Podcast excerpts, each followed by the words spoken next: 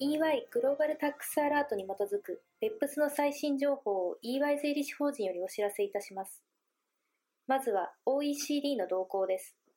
OECD は2015年3月3日、BEPS に関するラテンアメリカ及びカリブ地域ネットワークの会合が2月26、27日の両日開催されたと発表しました。会合では、同地域が特に関心を抱く BEPS の諸問題について集中的に議論されました。すなわち、リストの損金参入、行動4、リスク及び取引の再構成、行動8から10、電子商取引、行動1、コモディティ取引にかかる移転価格、行動10、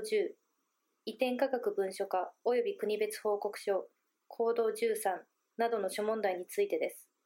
加えて、自動的情報交換、移転価格比較対象会社の欠如、そして別府対策導入のための手段の開発といった問題についても話し合われました。また、OECD は2015年3月19、20日の両日、行動8から10で移転価格に関して保留となっていた4つの項目、リスク、再構成及び特別措置、低付加価値グループ内役務提供、グローバルバリューチェーンにおける利益分割法、コモディティ取引にかかる取り扱い、についてのディスカッションドラフトを対象としたパブリックコンサルテーションを開催しました。続いて、各国における別府関連の最新動向をお知らせいたします。オーストラリアでは2015年3月13日、オーストラリア税務局 ATO がコンサルテーションペーパーを公表しました。これは大規模法人及び法人課税対象法人に関する一定の税務データを ATO がどのようにして一般に公表するべきかについて意見を求めるものです。この措置は2013年に施行され、ATO は年間所得が1億オーストラリアドル以上の法人課税対象法人に関する一定の法人所得税情報及び鉱物資源利用税並びに石油資源利用税の納税企業の詳細を公表しなければなりません。ATO は2015年後半に約2300社の情報を一つの報告書にまとめて公表することを提案しています。このコンサルテーションペーパーへの意見は2015年4月10日まで受け付けられます。フランスでは2015年2月26日、政府系シンクタンクが税とデジタル経済理論モデルの調査というレポートを発表しました。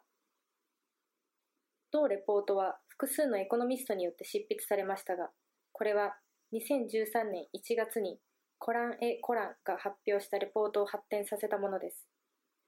今回のレポートはデジタル経済の課税について次の3段階のアプローチを提案しています。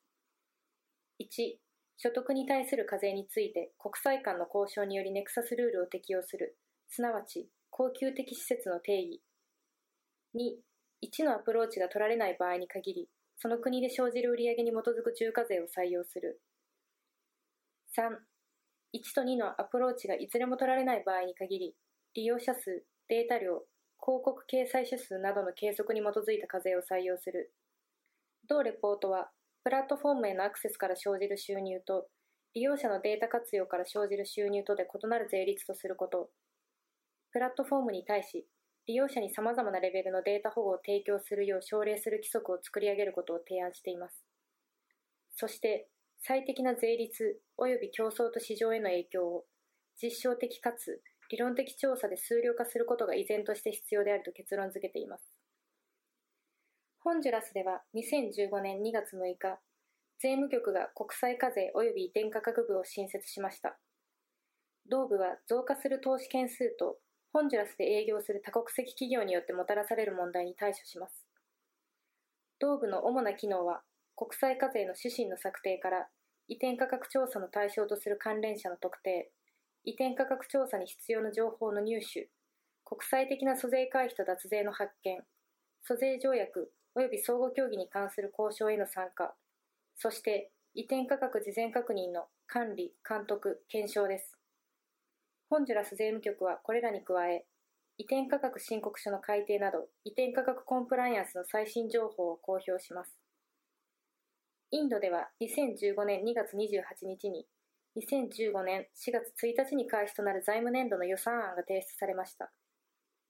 この法案の中で2015年4月1日に施行予定であった一般的租税回避防止規定 GAAR を2017年4月1日まで延期することが提案されています。その理由として OECD が様々な BEPS 行動計画に関連する事項を確定させた後、BEPS 及び乱用的租税回避に対応した包括的な制度の一環として GAAR を施行することがより適切であると述べられています。さらに2017年3月31日以前にインドへの投資として行われる取引には GAAR が適用されないこと、すなわち既得権条項が提案されています。また、同法案は株式の間接譲渡に関するルールについても明確化しています。最後に台湾財政部は2015年3月4日に2015年1月7日に公表した移転価格ガイドラインについて最終案を採用しました。既存の8条項の改正とともに、事業再編への独立企業間原則の適用を定める条項が新しく加わりました。改正部分は主に、事業再編の定義、事業再編の機能及びリスク分析、利益分割法の適用、事前確認提出前の協議、総原価費用の営業利益率、そしてみなし利益に基づく税額査定に関するものです。別府に関する最新情報は EY のウェブサイトをご参照ください。